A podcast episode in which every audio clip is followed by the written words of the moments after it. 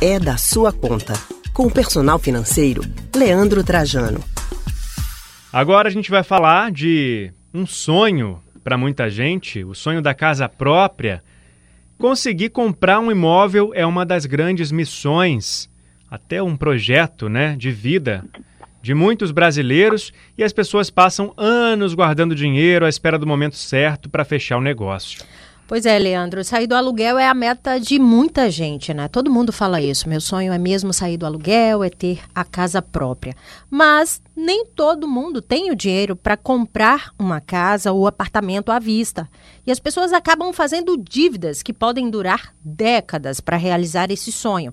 Mas quais são as vantagens e desvantagens que devem ser consideradas nesse momento decisivo da vida? Quem vai nos explicar sobre esse assunto é o personal financeiro Leandro Trajano. Boa tarde, Leandro. Boa tarde, Lilian. Boa tarde, Leandro. Boa tarde a todos os ouvintes. Bom estar aqui mais uma semana e esse assunto que realmente deixa muita gente inculcada dúvidas e muito mais. E é comum isso. Vamos tentar ajudar um pouco. Vamos lá, Leandro. Seja bem-vindo mais uma vez. Tem como saber quando é vantagem comprar um imóvel ou ficar no aluguel? Como é que a gente pode fazer essa conta? Boa, Leandro. É, normalmente, quando você tem um valor mais significativo para dar de entrada, é mais tranquilo, é? ou menos penoso, eu posso dizer, em relação ao financiamento. Quando você dá uma entrada mais, mais leve, uma entrada que é um percentual menor do imóvel de 10, 20 ou 30%, isso quer dizer que você vai passar longos anos financiando.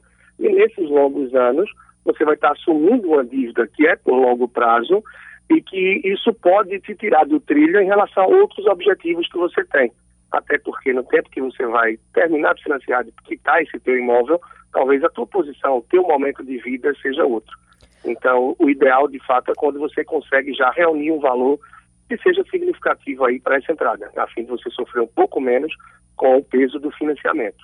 Ô, Leandro, mas existe alguma vantagem em viver de aluguel, em, em estar no imóvel alugado, em vez de fato de comprá-lo? Olha, para muita gente sim é algo vantajoso, mas eu costumo dizer que quando se trata de imóvel, nunca é uma questão só financeira.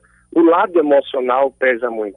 Seja na vida do casal, seja a pessoa que parte para morar sozinha, mas quer ter a casa própria ou alugada, é, tem muitas pessoas que pensam, ah, na, no aluguel eu não vou poder reformar, eu não vou poder deixar minha cara porque a casa não é minha. Então isso depende muito do tipo de contrato que você fechou, do tipo de apartamento que você alugou. Então isso é importante. Se você quer alugar e pretende passar um longo prazo naquele imóvel, qual é o perfil de quem está alugando? É investidor? É um casal mais velho que de repente tem filho que com pouco tempo pode ter um plano de entrar naquele imóvel? Então olhar tudo isso também é importante. Agora, a pandemia mexeu com tudo, né? No mercado imobiliário também está tudo mais caro, mais barato. Como é que está agora a oferta de imóveis para venda? Leandro, é, surpreendentemente, eu falo não só em Recife, mas em outras capitais, os preços ainda não caíram, pelo que tenho visto e acompanhado com outras pessoas e quem trabalha na área também, como se esperava. Claro, se encontra oportunidades, porque algumas pessoas também vivem um momento de dificuldade, tiveram se desfazer de algum imóvel ou de um próprio financiamento, alguma questão que por um aperto financeiro tiveram que aí baixar o valor para que não desestabilizasse a vida como um todo. Mas, no geral, se esperava uma queda um pouco maior do que a gente registra aí, onde muitos imóveis nem caíram efetivamente, né? Então, claro, sempre haverão oportunidades também para ficar de olho para aproveitar essas oportunidades do mercado. Leandro, falando desse sonho mesmo, do sonho da casa própria, o que, é que a pessoa tem que fazer? Como é que ela pode se planejar para esse financiamento de imóveis? Como é que ela pode entender também como é que funciona a questão das parcelas desse financiamento? Porque ela passa uma vida toda falando, eu quero a minha casa, mas não sabe sequer como começar, como planejar para ter um imóvel.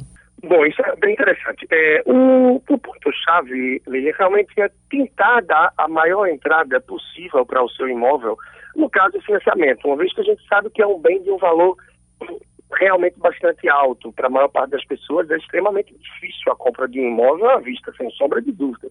Isso é para poucos, ou para quem tem aí algum tipo de presente, herança, qualquer questão familiar que beneficie nesse sentido. É para poucos a compra à vista. Então, nesse sentido, conseguir juntar boa parte desse dinheiro para que você dê como entrada no financiamento é, sem sombra de dúvidas, muito bom, porque você diminui esse peso do financiamento e o prazo, os juros, todas as taxas, as despesas que ele traz em sua vida por um tempo. Então, isso pode ser bastante efetivo. Claro, a melhor possibilidade seria a compra à vista, mas é algo para poucos. E aí a gente tem também a possibilidade de consórcio, que eu costumo dizer que é o meio termo, né? É o meio termo entre a compra à vista e o financiamento. Além Mas dos consórcios. juntar boa parte do valor ajuda bastante, seria bastante interessante aí para diminuir a dor no longo prazo, o peso do financiamento. Nossa conversa com Leandro Trajano termina aqui, mas se você quiser conferir mais conteúdo, mais dicas do personal financeiro, é só acessar o nosso podcast, né, Leandro? Isso, sempre estamos com lá, o podcast toda semana está entrando, a gente disponibiliza para quem não pôde ouvir agora, poder escutar a qualquer hora e também, claro, pode acessar minhas mídias sociais, arroba personal financeira no Instagram e o canal do YouTube é Leandro Trajano. E aí agradeço a você, a Lília, a todos que nos ouviram hoje. Um grande abraço e até a próxima semana. É isso aí, obrigada, Leandro, pela participação no Rádio Livre. Tenha uma ótima tarde, até a próxima semana. A gente acabou de conversar com o personal financeiro Leandro Trajano.